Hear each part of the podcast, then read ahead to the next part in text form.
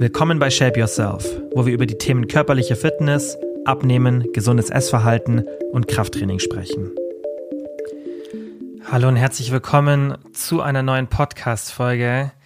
Vielleicht kennt ihr das Problem, ihr haltet euch an alles, verliert kein Gewicht und fragt euch, was ist da los? Und genau das wird das Thema von der heutigen Folge sein. Ich habe auf Instagram mal eine Umfrage im Vorab gemacht und habe da mal gefragt, ob ein paar von euch schon wissen oder schon mal gehört haben, dass wir sehr schlecht darin sind, unsere Ernährung einzuschätzen. Ich rede ja auch oft drüber, deswegen hat es mich nicht verwundert, dass 97 Prozent Ja gesagt haben. Ich habe jetzt vorhin noch mal eine Umfrage gemacht und gefragt, ob ihr wisst, wie viel ihr denn esst. Und da haben ungefähr so 50 Prozent gesagt, ja, sie wissen es. 50 Prozent haben gesagt, sie wissen es nicht. Das Thema ist sehr komplex und wird oft falsch kommuniziert. Also ihr habt das sicherlich schon mal gehört, hey, wir sind eh voll schlecht darin, unsere Ernährung einzuschätzen und zu dokumentieren.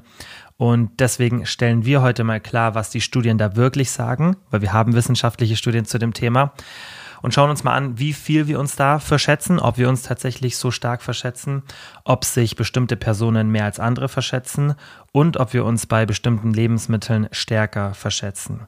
Wir schauen uns dann natürlich auch wie immer die Lösung für das Problem an, weil das bringt nichts, wenn wir über irgendein schwieriges Thema sprechen und dann nicht eine Lösung parat haben. Die Folge hat für mich so Vorbereitungszeit bisschen mehr als sechs Stunden gebraucht. Deswegen, ich freue mich immer, wenn ihr den Podcast oder meine Dienstleistungen weiterempfehlt, weil das ist so die einzige Unterstützung, die ihr mir sozusagen bringen müsst. Sonst ja, ähm, ist es eigentlich unser perfekter Deal, wenn ihr die Podcast-Folgen weiterhin kostenlos haben wollt. Und natürlich, wenn ihr meinen Rabattcode von den Sponsoren, die ich habe, und Bestellungen nutzt, da helft ihr mir auch immer weiter und unterstützt einfach meine Arbeit hier im Podcast. Und jetzt würde ich sagen, gehen wir direkt ins Thema der Woche, Kalorienzählen, Underreporting und dann danach schauen wir uns im Coaching Corner Segment an, wie man das in der Praxis dann so umsetzen kann, dass das Ganze auch zielführend ist. Wir schauen uns jetzt erstmal als Grundlage für das ganze Thema an, was so Gründe sein könnten für einen ausbleibenden Gewichtsverlust trotz einer Kalorienkontrolle. Also wenn man irgendwie über eine bestimmte Art und Weise, kann jetzt Kalorienzählen sein oder Portionsgrößenmethoden, einfach die Kalorien kontrolliert, aber trotzdem sagt, hey, ich mache irgendwie nicht die Fortschritte, die ich mir wünsche oder ich nehme zu. Das kann ja auch sein, dass man jetzt nicht einen Gewichtsverlust anstrebt, sondern das Gewicht halten möchte oder eine Body Recomposition macht. Und was können da Gründe für ausbleibende Erfolge sein? Nummer eins, eine der häufigsten Sachen, Cheat Days oder eine fehlende Beständigkeit am Wochenende. Das ist das, was ich so am häufigsten sehe hat dann immer unterschiedliche Ursachen, aber es ist einfach einer der Hauptgründe. Wieso das passiert, ist dann ein anderes Thema. Aber das kann natürlich das gesamte Defizit oder auch die generelle Kalorienzufuhr der Woche so ein bisschen ja, durchwirbeln und einfach so verändern, dass es dann nicht mehr mit den Zielen, die wir haben, übereinstimmt. Nummer zwei, was auch sauhäufig vorkommt, ist impulsives Essen aufgrund von erstens einem zu hohen Defizit, fehlenden Diet Breaks oder einfach Pausen oder entspannteren Tagen und so dieses typische Rigid Dieting, also weit weg vom Flexible Dieting, dass man im Endeffekt sich auf bestimmte Lebensmittel einschränkt. Das ist ein Trend, den ich leider aktuell wieder extrem beobachte auf Social Media. Ganz, ganz früher, als ich damit angefangen habe mit dem ganzen Fitness-Thema, als ich auch selber ähm, so meine ersten Schritte gemacht habe und mich damit auseinandergesetzt habe, da war das noch total normal, dieses Rigid Dieting. Da war Flexible Dieting eigentlich gar nicht so ein richtiges Thema. Und wir haben das ja damals mit Profit noch und dann auch mit ProBab ziemlich stark nach Deutschland gebracht. Davor war das ja eigentlich kaum ein Thema. Und jetzt sehe ich aktuell wieder so einen Trend und das hat dann natürlich auch so ein bisschen Aufschwung erhalten und war dann sehr, sehr präsent. Und jetzt sehe ich wieder das genau in die falsche Richtung gehen dass es wieder sehr, sehr rigid wird, halt nicht auf diese typische Bodybuilding-Art und Weise, so mit Reis und äh, Pute, so dieser, dieser Klassiker, sondern eher auf eine andere Art und Weise, dass zu viel mit Ersatzprodukten und auch mit nur bestimmten Lebensmitteln, nur noch Skier und alles in diese Richtung gearbeitet wird. Also das ist auch für mich Rigid Dieting und solche Sachen können natürlich impulsives Essverhalten, das die wissenschaftliche Literatur ziemlich eindeutig stark begünstigen. Punkt Nummer drei, Überschätzen des Kalorienverbrauchs. Das kann auch häufig vorkommen. Sportliche Aktivität wird oft überschätzt, wie viel man da macht, wie viel Kalorien man verbraucht. Und da wird sich halt oft auf die Geräte verlassen, irgendwie in den Fitnessstudios, die Kardiogeräte oder auch auf die Fitness-Tracker. Folge 195 ist jetzt schon ein bisschen her, mir kommt es gar nicht so lang vor. Ähm, da haben wir in der Folge, die hieß Kalorien, Schritte, Puls, was Fitness-Tracker wirklich leisten und wo sie scheitern. In dieser Folge haben wir darüber gesprochen, wie ungenau Fitness-Tracker sind in Bezug auf Messung der Kalorienzufuhr. äh, sorry, des Kalorienverbrauchs. Die sind ganz gut, wenn es um das Thema Schritte geht, pulsen sie auch nicht so schlecht, aber wenn es um die Einschätzung des Kalorienverbrauchs geht, dann sind die sehr schlecht. Und wenn wir uns natürlich auf so einen Fitness-Tracker dann verlassen, dann kann das natürlich der Grund für einen ausbleibenden Erfolg sein, auch wenn wir vielleicht die Nahrungszufuhr ganz gut einschätzen können, weil wir natürlich den Output, den unser Körper liefert, komplett falsch einschätzen und dann haben wir natürlich da eine starke Diskrepanz. Und der vierte Punkt, was eben auch so ein Grund sein kann, ist eben das Unterschätzen der Kalorienzufuhr. Und darauf legen wir heute den Fokus, deswegen habe ich jetzt auch zu den einzelnen Punkten nicht viel gesagt. Weil glaubt mir, das wird schon ausführlich genug, wenn wir nur über dieses Thema sprechen. Es ist richtig, richtig spannend, ein richtig geiles Thema und hat eben Nuancen. Wie ich schon im Intro gesagt habe, es wird oft falsch kommuniziert. Dann wird so gesagt, ja, es ist euch scheißegal, was wir machen, es bringt doch eh nichts mit Kalorienzählen, bla bla bla, weil wir sind eh so ungenau. Das sind so diese typischen Aussagen, die ich oft auf, so, auf Social Media höre, von Leuten, die eben die Datenlage sehr, sehr äh, oberflächlich anschauen, nicht überflächlich, oberflächlich anschauen und das Thema im Endeffekt auch einfach gar nicht verstehen. Es ist, wie gesagt, sehr, sehr komplex, es ist nicht so simpel und es ist vielleicht dann auch notwendig, dass man ein bisschen mehr in die Tiefe geht und sich die Datenlage komplett anschaut, weil es eben nicht so simpel ist zu sagen, ja, wir sind alle schlecht im, im Reporten unserer Kalorien, weil wenn das so wäre, dann würde ich auch nicht so oft das Kalorienzählen empfehlen, weil was würde das dann bringen? Wir haben ja auch schon in einer der letzten Folgen im QA. Da komme ich aber auch später nochmal auf die Folge zurück, über das Thema gesprochen, Genauigkeit von Lebensmitteln. Ja, also wir haben das Thema schon mal so ein bisschen angeschnitten, aber heute schauen wir uns wirklich mal an, was denn die Datenlage zu diesem Thema sagt. Wie gut sind wir darin, unsere eigene Ernährung zu dokumentieren? Bevor wir uns jetzt die Studien anschauen, wir haben insgesamt fünf in dem ersten Teil, dann haben wir im Coaching Corner Segment noch eine sechste, aber keine Angst, wir gehen nicht zu sehr ins Detail, sondern wir schauen uns nur die Ergebnisse an. Aber bevor wir das machen, schauen wir uns erstmal an, wie sowas eigentlich funktioniert, weil ich glaube, das ist für die meisten auch ganz interessant, damit man einfach so ein bisschen den Hintergrund nochmal ja, einfach versteht, wie so eine ähm, Kalorienzufuhrmessung funktioniert. Und zwar gibt es da die Doubly Labeled Water Technik. Habt ihr sicherlich schon mal hier im Podcast gehört, wenn wir über einzelne Studien gesprochen haben, in denen das eben benutzt wurde. Und es ist eine Technik, die es eigentlich so in der Wissenschaft erst seit den 80er Jahren gibt, weil davor gab es keine gute Methode, um die Kalorien in so einer Free-Living-Situation zu berechnen. Das klar geht auch mit Stoffwechselkammern, aber wir haben halt das Problem, dass wir dann immer ein sehr, sehr künstliches Umfeld schaffen und nicht wirklich beobachten können, wie sich Menschen in ihrem normalen Alltag verhalten. Und deswegen ist so von der Aussagekraft die doubly labeled Water Methode ist eigentlich gerade für so Verhaltensforschung die beste meiner Meinung nach, weil klar, wenn wir uns irgendwas zur Körperzusammensetzung anschauen, das hatten wir auch schon in ein paar Folgen, und uns dann wirklich ganz explizit anschauen wollen, hey, wie verändert sich das, wenn wir eine bestimmte Kalorienzufuhr oder Makronährstoffzufuhr oder irgendwas anderes haben, dann ist es natürlich auch vollkommen in Ordnung in so einer Stoffwechselkammer, weil da geht es jetzt nicht wirklich ums Verhalten, sondern da geht es wirklich dann um, um spezifischen Input. Aber hier wollen wir ja auch das Verhalten beobachten bei solchen Studien. Und diese Doubly Labeled Water Methode gibt es eigentlich schon länger. Die hat man so in den 50er Jahren erfunden. Aber damals war der Einsatz auf kleinere Tiere beschränkt und das war einfach sehr, sehr teuer. Das war nicht auf den Menschen so wirklich umsetzbar. Das ging dann erst so in den 80er Jahren. Da hat sich das einfach die Technik weiterentwickelt, war dann auch bezahlbarer.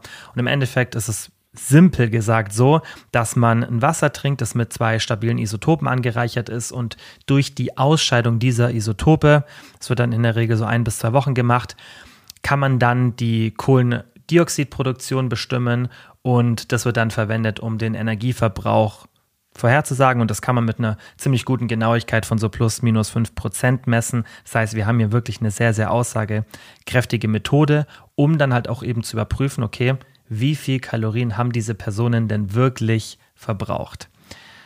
Und jetzt kommen wir zum Einstieg in Studie Nummer 1, die so die Grundlage für das Ganze liefert. Und wir schauen uns fünf Studien jetzt im ersten Bereich an, weil es immer andere Szenarien sind und ihr vermutlich nach jeder Studie erstmal so die Frage habt, okay, aber was ist für dieses Szenario? Und wir schauen uns dann eben verschiedene Szenarien an, um wirklich das Bild komplett zu verstehen, weil nicht jede Person ist gleich und nicht jedes Szenario ist gleich und deswegen müssen wir uns einfach ein bisschen mehr anschauen. Aber wie gesagt, wir schauen uns nur die Ergebnisse an und nicht ähm, jetzt irgendwie den Aufbau oder ja, einfach die gesamte Studie. In dieser Studie 1 von Prentice und Kollegen aus 1986, da hat man Folgendes gemacht. Man hat schlanke Frauen genommen und übergewichtige Frauen und hat eben geschaut, okay, was sagen die denn, wie viel Kalorien die zu sich nehmen und was ähm, haben die dann wirklich an Kalorienzufuhr. Und das kann man eben mit dieser Doubly Labeled Water Methode überprüfen, weil man schaut dann, okay, hat sich das Gewicht in dem Zeitraum verändert, berechnet es dann mathematisch und schaut dann, okay, die haben so und so viel zugenommen, Gewicht war stabil, also gehen wir davon aus, dass das alles passt, weil man muss es ja gegenrechnen. Und hier hat man gesehen, dass schlanke Frauen, die haben einen Verbrauch gehabt von 1911 Kalorien und haben angegeben, dass sie, also im Durchschnitt war das, dass sie 1878 Kalorien verbrauchen. Übergewichtige Frauen haben einen Verbrauch gehabt von 2555, 2455 Kalorien, haben aber gesagt, dass sie nur 1610 Kalorien konsumiert haben. Also was hat man hier gesehen? Dass übergewichtige Frauen stark dazu tendieren, ihre Kalorienzufuhr extrem zu unterschätzen. Und das macht intuitiv gesehen schon mal so ein bisschen Sinn, dass das ein Grund für eine mangelnde Gewichtskontrolle ist, dass Personen schlecht darin sind. Wieso auch immer, dazu kommen wir später, was da die Gründe dafür sein können. Aber dass Personen schlecht darin sind, ihre Ernährung einzuschätzen, macht rein intuitiv, wenn man auf das Thema blickt, schon Sinn. Ja, dass dann, also Personen, die Übergewicht haben, weil das natürlich dann ein Grund dafür sein kann, dass sich das Übergewicht überhaupt akkumuliert, weil sie eben schon vielleicht darauf achten. Es ist ja nicht so, dass jede Person, die dann Übergewicht hat, gar keinen Fokus auf die Ernährung legt, sondern dass die einfach dann Probleme haben einzuschätzen, wie viel sie wirklich zu sich genommen haben. Also hier sehen wir eine krasse Diskrepanz. Und was halt auch spannend ist, eben diesen Unterschied, dass das bei den schlanken Frauen eigentlich gar nicht zustande kam, aber bei den übergewichtigen Frauen schon und da zu einem extremen Maß. Was aber ganz interessant ist, bei den schlanken Frauen, da gab es auch einzelne Ausreißer. Zum Beispiel eine Frau hatte da eine Abweichung von 672 Kalorien. Das heißt, schlanke Frauen sind nicht davor geschützt oder Frauen einfach mit einem niedrigeren Körperfettanteil. Aber die Tendenz, also der Durchschnitt bei diesen ich sage jetzt auch schlanke Frauen, weil das eben die Bezeichnung in dem Paper war, die ist doch, dass diese Frauen generell nicht so eine große Abweichung hatten, eigentlich gar keine. Also das ist jetzt das Erkenntnis aus der ersten Studie. In der zweiten Studie wird das alles nochmal so ein bisschen unterstützt. Da hat man zehn übergewichtige Menschen genommen. Das war die Studie von Buhle und Kollegen aus 1995. Wie immer, alle Studien sind dann verlinkt. Und da hat man zehn übergewichtige Menschen genommen und hat verglichen, was denn die selbstberichtete Kalorienaufnahme und der Kalorienverbrauch sind. Also wie im ersten Experiment hat geschaut, okay, was verbrauchen sie, was sagen sie, was sie zu sich genommen haben. Und eben den Verbrauch dann wieder abgeglichen mit dem Gewicht, sodass man auch wirklich weiß, okay, ist das akkurat mit dem, was sie dann tatsächlich zu sich genommen haben und was sie dokumentiert haben, dass man das abgleichen kann. Und hier hat man gesehen, dass neun von zehn im Durchschnitt 1453 Kalorien underreported haben. Also auch ähnlich extrem, nochmal extremer als im ersten Beispiel. Hier hatten wir leider nicht den Vergleich zu Personen, die normalgewichtig sind. Aber wie gesagt, das haben wir ja schon in Studie 1, deswegen ist es nicht so relevant. So, das ist jetzt der erste Teil. Das heißt, wir haben zwei Studien, die klar zeigen, dass übergewichtige Menschen sehr schlecht darin sind, ihre Kalorienzufuhr einzuschätzen. Das heißt, sie denken, dass sie weniger Kalorien zu sich nehmen, als sie wirklich konsumiert haben. Erste Frage, die sich vielleicht die meisten stellen, okay, haben jetzt nur Menschen mit Übergewicht so starke Abweichungen? Und das Gute ist, dass wir halt auch dazu Datenlage haben. Deswegen kommen wir zu Studie Nummer drei von Dali und Kollegen aus dem Jahr 2021. Und da hat man Folgendes gemacht. Man hat die Probanden in drei Gruppen eingeteilt. Erste Gruppe, das waren 26 Personen, die nach einer Abnahme ihr Gewicht mindestens ein Jahr halten konnten. Personengruppe 2, das waren 33 Leute, die hatten einen ähnlichen BMI wie diese Gewichthaltergruppe. Und dann hat man Gruppe 3 gemacht, das waren 32 Personen, die übergewichtig sind und die waren dann im Endeffekt die Kontroll Kontrollgruppe. Und das Ziel war halt auch eben so ein bisschen zu sehen, okay, ist das Gewichthalten, ja, oder das schauen wir uns jetzt an, wirkt sich das Gewichthalten positiv aus, also haben die Leute, die das Gewicht dann erfolgreich halten können, bessere Ergebnisse bei der Dokumentation ihrer Nahrungszufuhr, um dann eben da zu sehen, hey, können wir vielleicht da irgendeinen Zusammenhang erkennen. Und die Ergebnisse sind eigentlich ganz interessant, weil das auch wieder viel Aufschluss gibt über das ganze Thema. Und zwar hatten die Gewichthalter, also die Personen, die Gewicht abgenommen haben, ja, und das, wo das dann überprüft wurde, hat man gesehen, dass die 25,3% Abweichung hatten. Das heißt, die haben 25%, 25,3% zu wenig Kalorien dokumentiert. Die normalgewichtigen Personen, die waren bei 14,3% und die übergewichtige Kontrollgruppe, die waren bei 28,1%. Und wir sehen schon, die Gewichthalter, also die mal übergewichtig waren, und die übergewichtige Kontrollgruppe, die übrigens einen ähnlichen BMI hatte wie die Gewichthaltergruppe, ja, zu Beginn, also vor, dem, äh, vor der Abnahme, die hatten, beide diese Gruppen hatten so um die 25 Prozent, ja, zu wenig dokumentiert.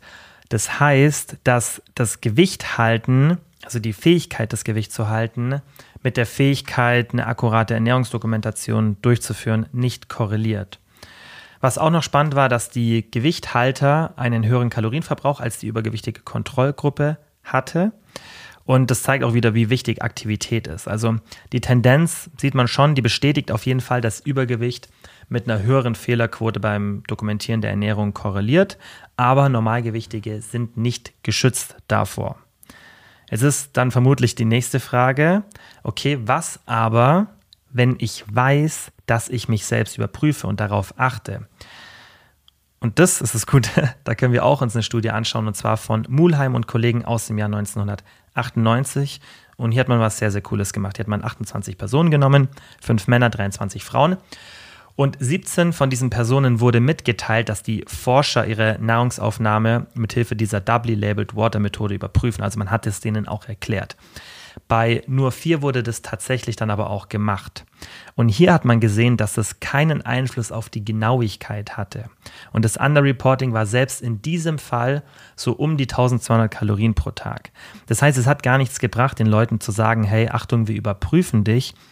Weil das, finde ich, schließt es oder rundet das ganze Bild nochmal gut ab, weil klar, wenn man nicht weiß, dass man kontrolliert wird, dann ist es ja nochmal was anderes, als wenn ich jetzt sage, hey, ich zähle aktiv meine Kalorien und ich achte aktiv darauf und werde auch kontrolliert, dann sollte ich vielleicht ein bisschen genauer sein. Weil das ist ja logisch eine, also eine ganz logische Frage, die man sich in so einer, in so einem Zusammenhang dann stellt. Aber hier sehen wir halt auch in dieser Studie, dass das keinen großen, keine große Auswirkung hatte. Jetzt kommt aber dann vermutlich nochmal eine weitere Frage, beziehungsweise die sollte man sich dann stellen, okay, was ist aber, wenn das sehr erfahrene Personen machen? Und auch hierzu haben wir Datenlage und das habt ihr vielleicht auch schon mal gehört, vielleicht sogar von mir. Von vielen Leuten wird das immer als Paradebeispiel genommen, diese Studie, und das komplett meiner Meinung nach falsch erklärt oder komplett aus dem Kontext gerissen. Und ich erkläre euch gleich, wieso. Also, was hat man hier gemacht? Die, das war die äh, Studie von Champagne und Kollegen aus dem Jahr 2002. Und da hat man zehn Ernährungsberaterinnen und zehn vergleichbare Frauen, also Alter, Gewicht und so weiter, genommen und hat denen eine Schulung gegeben, wie die ihre Nahrungsaufnahme aufzeichnen können. Und dann hat man den Teilnehmerinnen gesagt, das Ziel besteht darin, die Nahrungsaufnahme so genau wie möglich zu erfassen. Man hat wieder kontrolliert, okay, wie viel Kalorien haben die wirklich zu sich genommen und was haben sie gesagt, was sie dokumentiert haben. Und da hat man dann eben gesehen, dass diese Ernährungsberaterinnen 223 Kalorien zu wenig dokumentiert haben. Die Nicht-Ernährungsberaterinnen haben 429 Kalorien zu wenig dokumentiert. So, das ist, finde ich, super, super spannend und wir kommen jetzt auch gleich zu meiner Interpretation zu diesem ganzen Thema. Aber merkt euch diese Ergebnisse auf jeden Fall. 200 Kalorien ungefähr waren die Ernährungsberaterinnen zu niedrig und die Nicht-Ernährungsberaterinnen bis hin über 400 Kalorien. Also, was können so Gründe sein für so ein Underreporting? Nummer eins, Lebensmittel bewusst nicht angeben oder falsch tracken. Das ist, denke ich, ganz offensichtlich. Entweder man lässt was weg oder man hat irgendwie Fehler beim Tracken, die ganz normal vorkommen können, also die auch nicht bewusst sind. Es kann auch sein, dass man Lebensmittel vergisst, dass man einfach nicht dran denkt. Und wir haben ja schon in Podcast Folge 200 darüber gesprochen, dass Lebensmittel Abweichungen haben können. Aber in der Podcast-Folge, die hieß Weniger Hunger tagsüber, das Dilemma des Kalorienzählens, optimale Proteinverteilung und mehr, also falls ihr die suchen wollt, da haben wir gesehen, dass diese Abweichung in der Regel kein Problem ist, weil sich das statistisch gesehen ausgleicht. Manchmal ist man drüber, manchmal ist man drunter und dass eine hohe Beständigkeit das ganze Thema dann ausgleicht. Aber es kann trotzdem in manchen Szenarien dazu beitragen. Aber die ersten beiden Gründe, also irgendwas bewusst nicht angeben, beziehungsweise was äh, falsch tracken oder eben was vergessen. Das sind eigentlich die häufigeren Gründe. Wir schauen uns aber später im Coaching Corner Segment, zu dem wir jetzt gleich kommen, auch noch die letzte Studie an, die eben genau untersucht hat, was sind denn da Gemeinsamkeiten von Personen, die so ein Underreporting machen. Jetzt kommen wir zur Limitierung beziehungsweise auch meiner Interpretation der Studienergebnisse. Was man berücksichtigen muss, die Teilnehmer hatten nicht immer ein Ziel. So, das ist ein ganz anderes Szenario, finde ich. Logischerweise auch, wenn wir uns wissenschaftliche Literatur anschauen, ob ich jetzt mit einem Ziel auf etwas hinarbeite oder eben nicht, gerade in der Beständigkeit. Ich denke, das ist offensichtlich. Und das sehen wir auch schon in den Ergebnissen, dass die unterschiedlich waren. Gerade in der letzten Studie war ja die Fehleranfälligkeit deutlich geringer. Und wenn da ein Ziel drin war, selbst in der letzten Studie, dann war das ja nicht intrinsisch motiviert. Also es ist ein Unterschied, ob ich selbst wie in der letzten Studie sage, hey, unser Ziel ist jetzt, es genau, so genau wie möglich zu machen. Und vielleicht ist man in der Studie drin und möchte dann trotzdem genau sein, aber es ist ja trotzdem eine extrinsische Motivation. Man bekommt es gesagt. Es ist anders, ja, als wenn ich mich jetzt selber dazu entscheide, ich möchte Gewicht verlieren, ich will dafür Kalorien zählen, weil ich weiß, es hilft mir dabei. Das ist natürlich ganz anders und deswegen muss man das berücksichtigen. Und einfach zu behaupten, hier, wie es halt manche Leute auf Social Media machen, es bringt doch eh nichts, Kalorien zu zählen. Hier sehen wir 1000 Kalorien Abweichung, hier sehen wir 600 Kalorien Abweichung, hier 800 Kalorien. Die meisten Studien zeigen ja so große Abweichungen. Du brauchst gar nicht machen. Das ist natürlich nicht komplett übertragbar auf eine Person, die sagt, hey, ich bin intrinsisch motiviert, das ist mein Ziel, ich will das umsetzen. Und ähm, ja, deswegen bin ich beim Kalorienzählen genau. Also es kann mir niemand erzählen, dass wenn eine Person ein Verständnis hat von Ernährung und auch eine intrinsische Motivation, dass sie genau die gleiche Fehlerfälligkeit hat von den, von den Werten, eben wie diese Personen. Wenn man jetzt zum Beispiel auch die Studie anschaut von Hill und Kollegen, das schauen wir uns jetzt gleich im, im äh, Coaching Corner Segment an, dann sieht man auch, dass Scham zu einer falschen Berichterstattung geführt hat. Und das ist eben wenig oder gar nicht da, wenn man halt intrinsisch motiviert ist und ehrlich zu sich selbst ist. Also dieser Scham vor sich selbst, der kann schon da sein, dass man auch nicht ehrlich zu sich selbst ist, aber wie gesagt, das unterstützt so ein bisschen das, das Argument, weil das sieht man dann in dieser Studie, sehen wir gleich im Coaching Corner Segment, dass Scham ein Faktor dafür sein kann, dass man eben so ein Underreporting macht, aber wie gesagt, das ist eine Limitation, finde ich, wenn ich eine extrinsische Motivation habe, weil dann ähm, habe ich logischerweise, logischerweise diesen Charme. Wenn ich aber von mir selber diesen Charme habe, dann ist es oft, weil ich nicht ehrlich zu mir selber bin, aber wenn ich wirklich motiviert bin und es selber umsetzen will, dann habe ich in der Regel da keinen Charme und dann gibt es nicht so viele Gründe dafür, dass ich aufgrund von Scham wegen anderen meine Kalorien nicht korrekt track, weil das kriegt ja in der Regel niemand anders mit außer mir selber natürlich gibt es schon Szenarien, wo das dann auch eine andere Person mitkriegt, weil man es irgendwie Leuten erzählt oder denkt, ja, okay, wenn ich jetzt kein Gewicht verliere und so weiter, aber es bringt ja nicht, sich selber zu belügen, sagen wir es so. Und das, finde ich, muss man immer ein bisschen in diesem Kontext sehen. Man muss auch schauen, dass diese Studien oder beachten, dass sie oft sehr kurz waren. Und gerade das Kalorienzählen, das ist ein Skill, der wird mit der Zeit besser. Und wir sehen ja auch die schwache Abweichung in der letzten Studie, wo man denen eine gute Schulung gegeben hat. Und man sieht da eben auch, dass die ähm, Ernährungsberaterinnen, die hatten ja da auch Erfahrung, die haben nicht so eine große Abweichung gehabt. Also da war die Abweichung ja relativ klein im Vergleich zu den anderen Gruppen. Das Ganze zeigt auch, finde ich, nochmal so die Wichtigkeit von dem idealen Selbst und einem Ziel einfach, dass man ehrlich zu sich selbst ist und dass man bezüglich der Wichtigkeit des Ziels sich einfach im Klaren ist und ähm, das Ziel wirklich umsetzen will und nicht einfach irgendwas macht, es gerade Trend ist.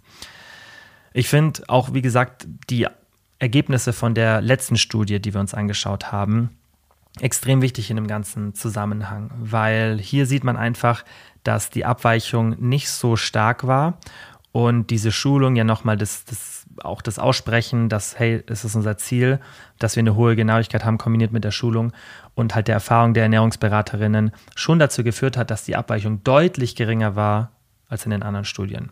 Und das finde ich, muss man auf jeden Fall berücksichtigen.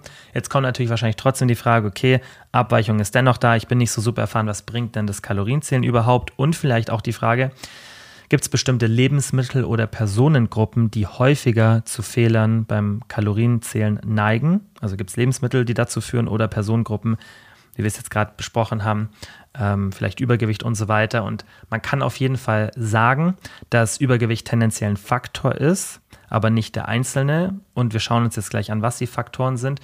Und wir wissen auch, dass Erfahrung nicht komplett schützt. Das haben wir in der letzten Studie gesehen. Wir wissen aber, dass Erfahrung schon dann dazu führt, dass wir weniger Abweichungen haben.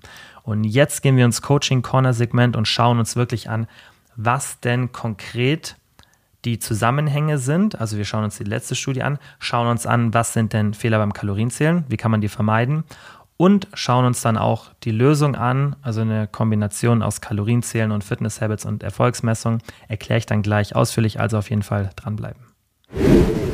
Damit wir noch mal ein bisschen Grundlage haben für das ganze Thema, wie gesagt, die Ergebnisse jetzt von der sechsten Studie von Hill und Kollegen aus 2001. Da hat man eben geschaut, okay, gibt es irgendeinen Zusammenhang zwischen Underreporting und bestimmten Verhaltensmustern oder bestimmten Personengruppen. Also hoher BMI auf jeden Fall, haben wir ja schon davor gesehen, Tendenz bei Übergewicht, dass eben dann das Underreporting doch stärker ausgeprägt ist. Früheres Diätverhalten kann sich auswirken, eine hohe Restriktion. Was für eine Überraschung. Ja, also das ist nie gut, eine hohe Restriktion, sei es jetzt in der Kalorienzufuhr generell oder auch in der Nahrungsmittelauswahl. Sowas ist nie gut und das führt halt vermutlich dann in diesen Szenarien zu einem impulsiven Essverhalten oder einfach auch ja, zu, zu einem ungesteuerten Nahrungskonsum, der dann logischerweise auch schwer zu kontrollieren ist über so ein Kalorienzählen. Enthemmung, ja, hat man auch gesehen, also so eine Tendenz als Reaktion auf emotionale Signale viel zu essen. Und das ist was, was man ja auch häufig als Grund von einer zu hohen Restriktion sieht, dass dann eben Emotionen mit Essen bekämpft werden. Weiblich zu sein, war auch ein Risikofaktor, ist halt leider so, aber das hat man ganz, ganz klar in den äh, Daten gesehen. Mangelnde Motivation, die Nahrungsaufnahme zu verfolgen. Das war ja so und so auch meine Schlussfolgerung aus der Datenlage. Und ganz, ganz wichtig, soziale Anerkennung, also Kritik vermeiden. Und diese Faktoren muss man eben berücksichtigen. Und gerade die letzten zwei sind in der Regel nicht bei Personen zutreffend, die wirklich solche Fitnessziele, die sie haben, sei es jetzt Muskelaufbau oder Body Recomposition oder Abnehmen, haben. Da kann mir keiner erzählen, dass die die gleichen Abweichungen haben werden wie eine Personengruppe, die man einfach in der Studie untersucht. Und selbst im letzten Szenario, wo man den Personen dann gesagt hat, hey, ihr habt ein Ziel, wo vielleicht ein bisschen Motivation dahinter sein sollte, selbst dann war das nicht der Fall. Und es gab auch Studien, wo man den Leuten ähm, Geld angeboten hat, also wo, wo monetäre Anreize als Motivation da waren, aber das ist auch wieder extrinsisch. Und das zeigt wieder, haben wir ja auch schon in der Podcast-Folge drüber gesprochen, wie wichtig es ist, dass man eine intrinsische Motivation hat. Das ist der Goldstandard der Motivation und das ist nichts, was ihr irgendwie über Motivationsvideos rausbekommt, die ihr euch anschaut. Deswegen kritisiere ich sowas ja immer gerne, weil das einfach von der Datenlage nicht unterstützt wird. Das Effektivste, was ihr für eure Motivation machen könnt, so klischeehaft wie das klingt, ist nicht die zu kreieren, sondern die zu finden. Weil die Motivation habt ihr entweder in euch oder ihr habt sie nicht in euch. Und das hängt dann einfach mit eurem idealen Selbst zusammen. Und das könnt ihr vermutlich nicht wirklich beeinflussen. Das habt ihr entweder in euch und die meisten haben es schon in sich, dass sie gesund sein wollen oder, keine Ahnung, optisch einen bestimmten Körperfettanteil haben wollen. Das ist vielleicht nochmal ein anderes Thema, aber gerade das Bedürfnis, gesund zu sein und so weiter, das ist ja auch ähm, Schmerzvermeidung. Also die Motivation sollte eigentlich schon in jedem stecken. Die Frage ist nur, wie kann ich sie finden? Und da gibt es verschiedene Techniken, ist ein anderes Thema für eine andere Folge. Und wie gesagt, wir haben es ja schon in der Folge mal ausführlich besprochen, also die am besten anhören. Aber es ist halt nicht einfach zu sagen, also es ist falsch zu sagen, Kalorienzählen funktioniert nicht, wir sind alle super ungenau, weil eben viele Faktoren da eine Rolle spielen und man diese Faktoren ja auch beeinflussen kann. Bevor wir jetzt zum Lösungsansatz kommen, schauen wir uns mal an, was denn so die häufigsten Fehler beim Kalorienziehen sind und logischerweise, wie man die auch vermeiden kann, weil das sollte das Ziel sein, dass ich die Fehler nicht nur kenne, sondern dass ich auch weiß, was ich dagegen machen sollte. Nummer eins, Lebensmittel, wenn es geht, abwiegen und nicht zu oft per Augenmaß einschätzen. Besonders dann, wenn man merkt, ich bin vielleicht von den Zielen nicht da, von den Ergebnissen besser gesagt, wo ich sein will. Weil das Wichtige ist, dass ihr dieses Thema jetzt auch nur so kritisch betrachtet und diese ganzen Punkte, die jetzt kommen, berücksichtigt, wenn ihr eben das Gefühl habt, hey, das kann bei mir vielleicht auch der Grund sein, dass ich gerade nicht die Fortschritte mache. Wenn alles wunderbar klappt, dann macht es weiter so, dann mach es entspannt so, mach viel mit Augenmaß und so weiter. Alle Tipps, die jetzt kommen, wie immer, sieh das wie eine Toolbox an. Und wenn irgendwas gerade funktioniert und du es ein bisschen entspannter machst, dann go for it, mach das weiter so. Wenn du aber merkst, ah, ich habe irgendwie das Gefühl, ich bin, müsste eigentlich voll im Kaloriendefizit sein, aber irgendwie verliere ich kein Gewicht, dann ist das mit einer hohen Wahrscheinlichkeit einer der Gründe. Ja, also diese Fehler beim Kalorienzählen, wenn du das Kalorienzählen als Gewichtsabnahmetechnik ähm, benutzt. Also Nummer eins, Lebensmittel einfach häufiger wiegen. Augenmaß kann schon funktionieren, aber gerade wenn die Diät halt nicht so läuft, dann würde ich auf jeden Fall mehr abwiegen.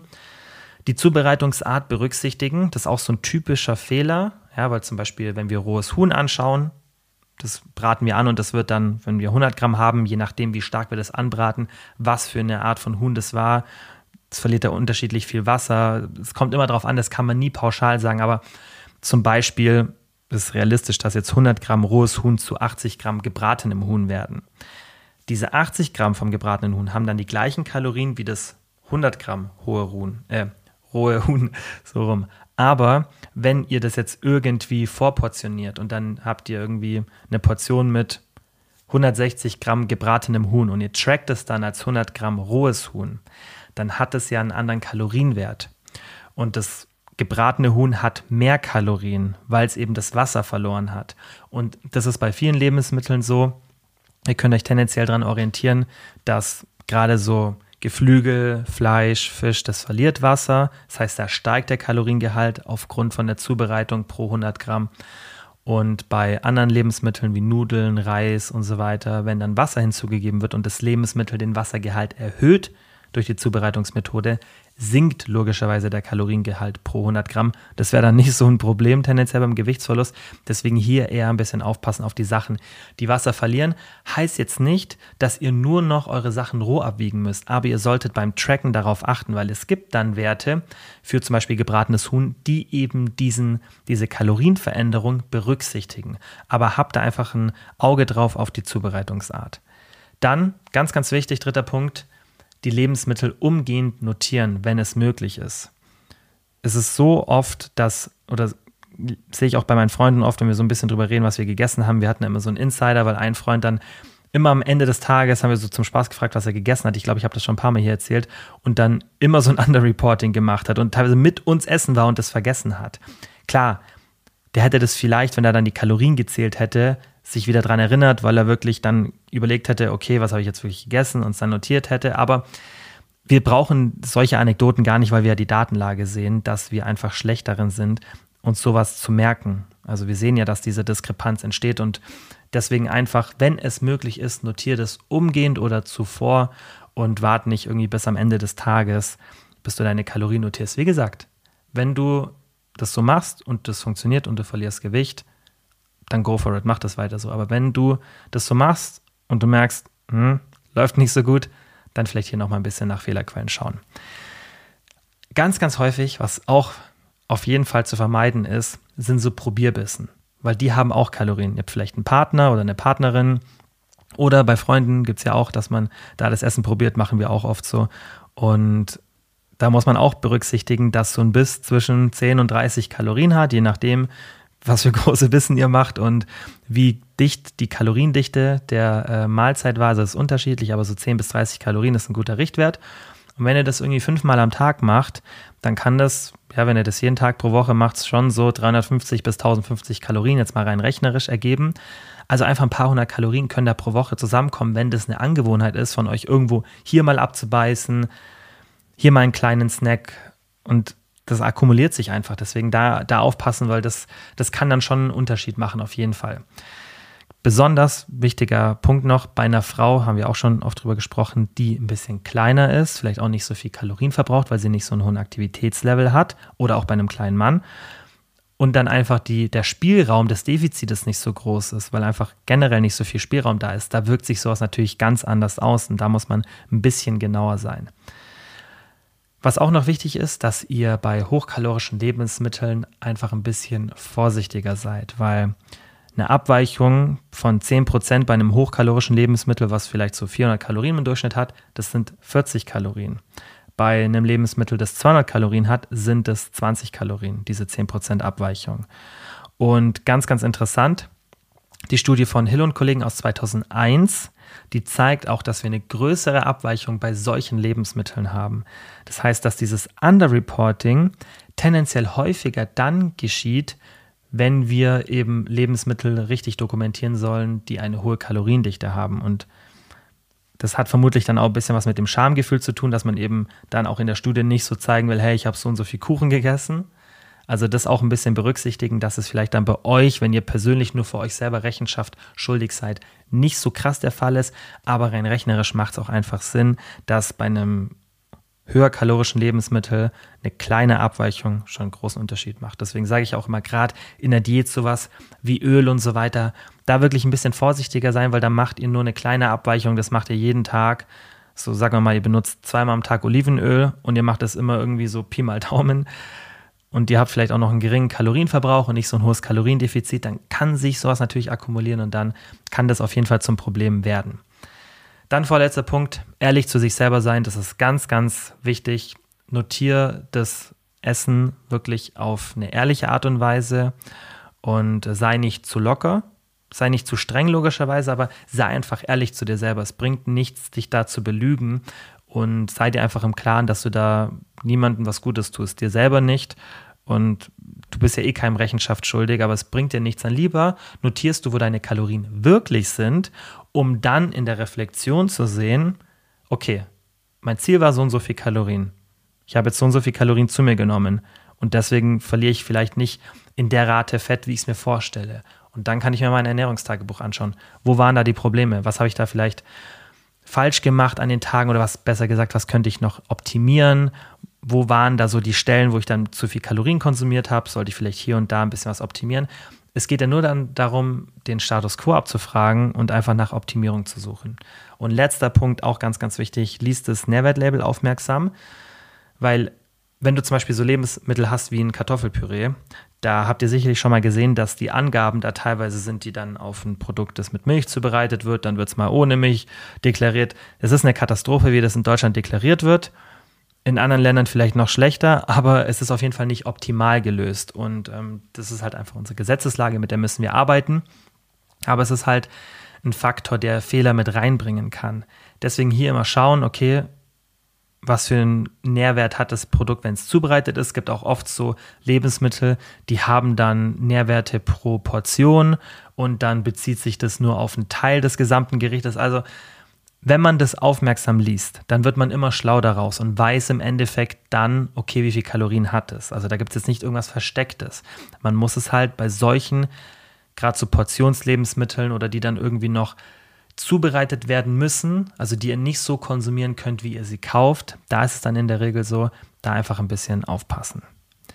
Wenn ihr unterwegs im Restaurant seid, dann auf jeden Fall aufpassen auf versteckte Kalorien, das heißt Soßen, Dressings, vergisst man oft, schätzt man die Menge falsch ein oder denkt irgendwie, ja, das wird schon ein kalorienarmes äh, Dressing sein, ist nicht so.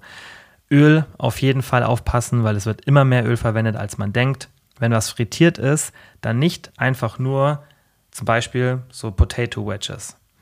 Nicht die tracken, die ihr im Supermarkt kaufen könnt, weil die sind in der Regel ohne das Frittierfett, weil die kann man ja auch im Ofen zubereiten. Sowas würde dann aber auch auf der Packung stehen. Das seht ihr dann aber nicht in der Kalorienzähler-App, wie das aussieht. Da würde ich dann irgendwie das von einer Fastfood-Kette von McDonalds oder so tracken, weil da ist dann das äh, Frittierfett mit berücksichtigt. Also hier wirklich aufpassen, weil da kann sich auf jeden Fall einiges an Fehlern einschleichen. Brot, also so als Vorspeise gibt es ja oft, dass irgendwo so ein Teller mit Brot rumsteht und dann denkt man, ja, ich habe ja nur ein halbes gegessen. Und dann kommt der Biss irgendwie noch bei einer anderen Person dazu, vom Essen, wo man probiert und dann vielleicht vom Nachtisch probiert man nochmal. Also hier auch auf solche Kleinigkeiten achten. Zuckeröl und Sahne in Soßen auf jeden Fall berücksichtigen weil die Soßen sind dann eben auch nicht so, dass da nur Tomatensoße drin ist, so wie man es vielleicht zu Hause machen würde, wenn man ein bisschen auf die Kalorien achtet, sondern da kommt dann für den Geschmack oft noch Zucker rein oder Öl oder nochmal ein Schuss Sahne. Grundlage, dem Koch ist scheißegal, dass du Diät machst. Das ist das Allerwichtigste, glaube ich, was man mitnehmen kann. Den interessiert es nicht, der macht es so, dass es gut schmeckt. Und wie schmeckt was gut, wenn das viel Kalorien oder generell Fett hat oder Zucker hat, dann ist es einfach schmackhafter. Und der Regel folgen dann im Endeffekt die Köche oder die Köchinnen. Und das solltest du immer berücksichtigen. Die kochen nicht so wie du zu Hause. Die kochen mit viel, viel mehr Öl, viel, viel mehr Sahne, viel, viel mehr Zucker und einfach generell kaloriendichteren Lebensmitteln. Da wird keiner eine Light Kokosmilch benutzen in einem Asia-Restaurant. Da wird keiner eine Leitsahne benutzen in einem deutschen Restaurant. Das, das ist einfach nicht so. Also hier wirklich aufpassen, da wird alles in Öl angebraten und nicht ein bisschen, sondern richtig geschwenkt. Das ist bei uns in Deutschland vielleicht noch nicht so extrem wie in anderen Ländern wie in den USA. Aber es ist definitiv so, dass sich im Restaurant hier einiges an Kalorien verstecken können. Heißt nicht, dass man nicht mehr ins Restaurant gehen sollte. Das heißt einfach, dass man hier aufmerksamer sein sollte. Letzter Punkt fürs Restaurant. Getränke nicht vergessen, weil oft fokussieren wir uns beim Kalorienzählen total auf die Nahrung und dann, ich kenne das oft von Freunden, die sagen, hey, ich will ein bisschen abnehmen und bestellen sich dann eine, keine Ahnung, Litschi-Schorle oder sonstiges beim Essen. Und das sind halt einfach Kalorien, die dazu beitragen, zum Kalorienhaushalt, aber an die man oft nicht denkt, weil ja, ist ja nur so eine kleine Show, es wird ja nicht so viel Kalorien haben und dann hat das ganze Getränk halt irgendwie 200 oder 300 Kalorien oder sogar noch mehr. Und hier deswegen einfach aufpassen, weil dann der Fokus oft auf der Nahrung liegen kann. Ich denke aber, bei den meisten, die jetzt zuhören, wird das selten der Fall sein, weil dann irgendwie ein Wasser oder eine Cola Zero getrunken wird, weil die meisten ja wissen, hey, Kalorien von Getränken sind ziemlich unnötig in den meisten Situationen. Dann auch noch bei Getränken berücksichtigen, dass Alkohol als Makronährstoff in den Apps oft nicht angegeben ist, beziehungsweise nie, also ich habe noch nie eine App gesehen, die Alkohol als Makronährstoff drin hat. Oft passen dann die Kalorien. Das heißt, da sind dann oft die Kohlenhydrate richtig, die dann das Getränk beinhaltet, wenn irgendwie, keine Ahnung, eine Cola drin ist. Aber der Alkoholgehalt ist oft nicht richtig, dann stimmt manchmal deswegen auch nicht der Kaloriengehalt. Also hier einfach nochmal einen Double-Check machen, vielleicht nochmal googeln, hey, was hat das Getränk, wenn es jetzt alkoholisch ist, an Kalorien? Passt es, was in der App drin ist? Weil wir brauchen die Daten über den Alkohol ja nicht in der App. Es reicht ja, wenn wir die Kalorienmenge haben. Aber das einfach berücksichtigen. Vielleicht machst du es nämlich auch so, dass du in deiner Kalorienzähler-App nur auf die Makronährstoffe schaust. Vielleicht hast du ein Makronährstoffziel und orientierst dich daran. Wenn du dann natürlich was mit Alkohol trinkst, und dann mit den Kalorien drüber bist, aber die Makros aufgehen, dann denkst du, ja, passt, weil halt eben der Alkohol nicht berücksichtigt wird. Also hier auch ein bisschen aufpassen. Und jetzt kommen wir zum letzten Teil der Podcast-Folge und zwar die Lösung, also der Ansatz, Kalorien zu zählen in Kombination mit richtigen Fitness-Habits und dann eben einer Erfolgsmessung. Weil das Kalorienzählen, das haben wir in der Datenlage gesehen, ist gar nicht so ungenau, wenn wir Erfahrung haben und auch wenn wir eben intrinsisch motiviert sind, weil das muss man einfach berücksichtigen. Und man sieht oft genug anekdotisch, dass Kalorienzählen sehr, sehr gut zum Fettverlieren funktioniert. Und dass wir sogar sehr, sehr genau sein können, das sieht man zum Beispiel bei den ganzen Bodybuildern. Die müssen ja da teilweise extrem runtergehen mit den Kalorien und auch mit dem Körperfettanteil. Und die meisten machen das über irgendeine Kalorienzählmethode. Macht nicht jeder, aber die meisten machen das und das funktioniert oft sehr, sehr gut und die müssen sehr, sehr akribisch sein. Aber was haben die? Die haben erstens sehr, sehr viel Erfahrung, die haben eine wahnsinnig hohe Genauigkeit und sind eben intrinsisch motiviert. Also die wollen das wirklich umsetzen. Und da sieht man, dass selbst in einem extremen Szenario, wo man extreme Genauigkeit hat, es dann doch nicht so sehr zutrifft, dass Kalorienzählen nichts bringt. Plus, das Letzte, was die machen, ist eben, dass sie die Kalorien anpassen. Dazu kommen wir jetzt gleich ganz am Schluss. Also die machen eine Erfolgsmessung und verändern dann die Kalorien, wenn es eben nicht so läuft, wie man sich es vorstellt. Und das macht das Kalorienzählen dann auch wieder sehr, sehr wertvoll. Weil selbst wenn wir davon ausgehen, dass ich ein Underreporting habe von durchschnittlich 300 Kalorien, aber ich dann das dementsprechend auch nach unten anpasse. Also ich denke, ich nehme 1200 Kalorien zu mir, aber nehme immer 1500 Kalorien zu mir. Ich mache keine Fortschritte, passt es nach unten an, dann verändert sich das ja gleichermaßen. Und das ist das Wichtigste. Also Nummer eins, Fitness Habits, die Ernährungsbasics auf jeden Fall beachten. Das heißt, hohe Proteinzufuhr, wenn möglich Protein in jeder Mahlzeit, Wasser zu jeder Mahlzeit oder gern auch davor, zwei bis drei Portionen Gemüse und Obst pro Tag, harte Texturen in Lebensmitteln, nicht zu schmackhaft machen, gutes Volumen in die Nahrung reinbringen, eine feste Mahlzeitenstruktur, also diese ganzen Sachen, über die wir hier so oft sprechen, die umsetzen und nicht einfach nur sagen, if it fits your macros, ich esse nur noch Scheiße, weil dann ist diese Diskrepanz, dass die entsteht, das, also die Wahrscheinlichkeit ist viel, viel höher. Aktivitäts- und Gym Basics, also auch von Fitness Habits, kennt ihr auch, sprechen wir ganz, ganz oft drüber. Aktivität im Alltag, also so mindestens 6000 Schritte pro Tag, mehr ist besser, aber das so als Untergrenze sehen. Dreimal Sport pro Woche ist auch super und einfach auf genug Aktivität achten und schauen, dass ich diese ganzen Sachen in Gewohnheiten implementiere. Das heißt, dass ich nicht nur sage, hey, ich notiere jetzt meine Kalorien und will abnehmen, aber der Rest ist mir scheißegal, dann wird es nicht funktionieren, weil dann eben das Sättigungsmanagement nicht gut ist und das alles, das ganze Thema dann so ins Rollen bringt. Und das muss man eben einfach berücksichtigen bei diesem Thema. Kalorienzählen funkt, funktioniert in der Regel nur dann sehr, sehr gut, wenn ich das eben mit den Sachen kombiniere, die auch zu einer spontanen Gewichtsreduktion nennt man das in der Wissenschaft führen. Das heißt, die Sachen, die dann auch, wenn wir Studien uns anschauen, einfach so, ohne dass man bewusst auf die Kalorien achtet, zu einer Gewichtsreduktion führen, weil sie entweder den Kalorienverbrauch erhöhen oder weil sie die Sättigung gut managen und dann im Endeffekt die Kalorienzufuhr verringern. Also solche Basics auf jeden Fall mit in den Fokus nehmen. Und dann der letzte Punkt, ganz, ganz wichtig, ist eben eine Erfolgsmessung. Also Nummer eins, Kalorienzufuhr dokumentieren, Veränderungen dokumentieren und dann die Fortschritte überprüfen. Das ist ja auch das, was ich dann im Coaching für die Personen übernehme. Im Membership gibt es so eine Entscheidungshilfe, die einen durch diesen gleichen Prozess durchführt, um dann eben zu überprüfen, okay, wie viel Kalorien habe ich zu mir genommen? Was für Veränderungen habe ich? Was für Veränderungen hätte ich gerne? Muss ich irgendwas verändern, um von dieser Diskrepanz von meinen tatsächlichen Veränderungen zu den gewünschten Veränderungen hinzukommen? Diese Anpassung ist teilweise notwendig, dass man sagt, hey, ich muss die Kalorienzufuhr verringern oder ich muss die Kalorien, äh, sorry, die Aktivität erhöhen oder ich muss mein Kalorienziel mal überprüfen, habe ich da eine gute Genauigkeit, ich muss meine Beständigkeit überprüfen. Also einfach eine richtige Erfolgsmessung machen und überprüfen, okay, wo könnte ich denn was verändern, damit ich eben genau in dieser Rate Fortschritte mache, wie ich es mir wünsche. Das ist ganz, ganz wichtig. Und diese drei Faktoren kombiniert also Kalorien zählen, dann richtige Fitness-Habits und dann auch eine ordentliche Erfolgsmessung, die sind im Endeffekt die Lösung für dieses Problem des Underreportings.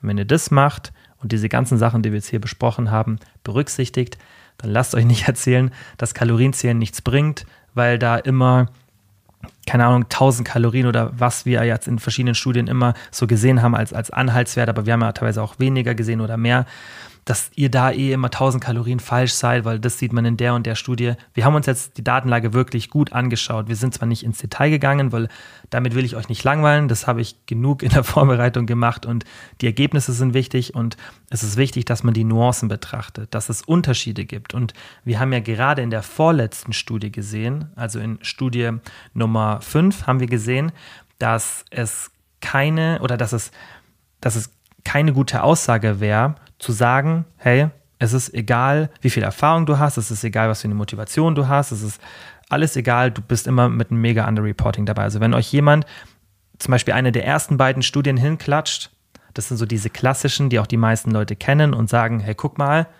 1000 Kalorien Abweichung, 25% Abweichung, dann ist das, finde ich, im Kontext nicht korrekt, weil wir eben diese Studie von Champagne und Kollegen aus 2002 haben und die gezeigt hat, dass Ernährungsberaterinnen mit einer Abweichung von 223 Kalorien ziemlich genau sind. Also wer mir sagen will, dass es eine große Abweichung ist, dann kann ich jetzt auch nicht mehr weiterhelfen. Klar, das ist keine große Sample Size, aber in Kombination mit diesen anderen logischen Schlussfolgerungen, dass Motivation eine Rolle spielt und, und, und und Erfahrung, kann man einfach nicht behaupten, dass jede Person, die sich mit dem Kalorienzählen auseinandersetzt, die Ernährung versteht, die auch eine intrinsische Motivation hat und die richtig die Kalorien notieren will für das eigene Ziel, dass die eine Abweichung von 1200 Kalorien pro Tag hat, wie zum Beispiel in der Studie von Mulheim und Kollegen, dem kann man, finde ich, bei so einem Thema nicht weiterhelfen, weil diese Person hat dann einfach keinen gesunden Menschenverstand und will vielleicht nur irgendeine bestimmte Ernährungsart und Weise durchpushen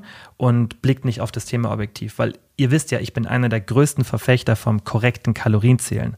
Und trotzdem gebe ich euch diese Datenlage, weil ich nicht sage, ich verschränke meine Augen und zeige euch nur die letzte Studie von Champagne und Kollegen, wo die Abweichung nicht so groß war und die anderen zeige ich euch nicht. Das wäre falsch, sondern wir müssen das Thema objektiv betrachten, müssen dann uns die Nuancen anschauen und ganz, ganz wichtig daraus lernen. Weil nur weil Ergebnisse auf eine bestimmte Art und Weise dann sich zeigen, heißt ja nicht, dass es nicht eine Lösung dafür gibt. Und die haben wir uns jetzt hier auch angeschaut. Deswegen erwartet nicht, dass ihr da super ungenau seid, aber seid euch einfach den Fehlerquellen bewusst und dann könnt ihr weiterhin das Kalorienzählen als sinnvolles Tool nutzen, Bitte halt nur macht es so richtig, wie ich es immer empfehle, auf eine entspannte, fokussierte und klare Art und Weise und nicht mit ganz penibel jetzt, weil ihr denkt, oh, jetzt muss ich alles super genau machen. Darum geht es nicht. Es geht darum, offensichtliche Fehlerquellen zu vermeiden, das auf eine entspannte Art und Weise zu machen und nur dann, wenn ich merke, dass mich diese Methode nicht ans Ziel bringt, genauer zu werden. Sobald ich aber dann merke, hey, das ist vielleicht gar nicht so gut für mein Essverhalten, mal auf eine andere Art und Weise versuchen, das Gewicht zu verlieren. Also nicht mit einem Kalorienzählen. Aber ich würde es trotzdem erstmal probieren, auf eine entspannte Art und Weise. Wenn das nicht klappt, dann ein bisschen strenger werden. Und wenn ich merke, das ist nicht gut für mein Essverhalten, dann vielleicht auf eine andere Methode switchen. So, das war's für die heutige Folge. Wie immer, vielen, vielen Dank fürs Zuhören. Ich hoffe, es hat euch geholfen. Ich hoffe, es hat auch Klarheit in dieses Thema gebracht, was oft falsch kommuniziert wird und was einfach extrem wichtig ist, weil Kalorienzählen einfach ein Tool ist, was sehr, sehr viele beim Gewichtverlieren benutzen und was ja auch von mir ein präferiertes Tool ist und was man einfach verstehen muss, damit man das auch korrekt machen kann. Und dazu gehört eben nicht nur, auf welche Art und Weise mache ich es richtig, sondern wo sind auch mögliche Fehlerquellen und ja, einfach damit ich einen kompletten Blick auf das Thema habe, damit ich es auch wirklich effektiv für meine Ziele benutzen kann. Wie gesagt, wie immer, vielen, vielen Dank fürs Zuhören. Teilt die Folge gern gerade mit Leuten, die da vielleicht ein bisschen Probleme haben oder generell einfach abnehmen wollen und das Thema besser verstehen wollen. Und dann würde ich sagen, wie immer, bis zum nächsten Mal. Ciao.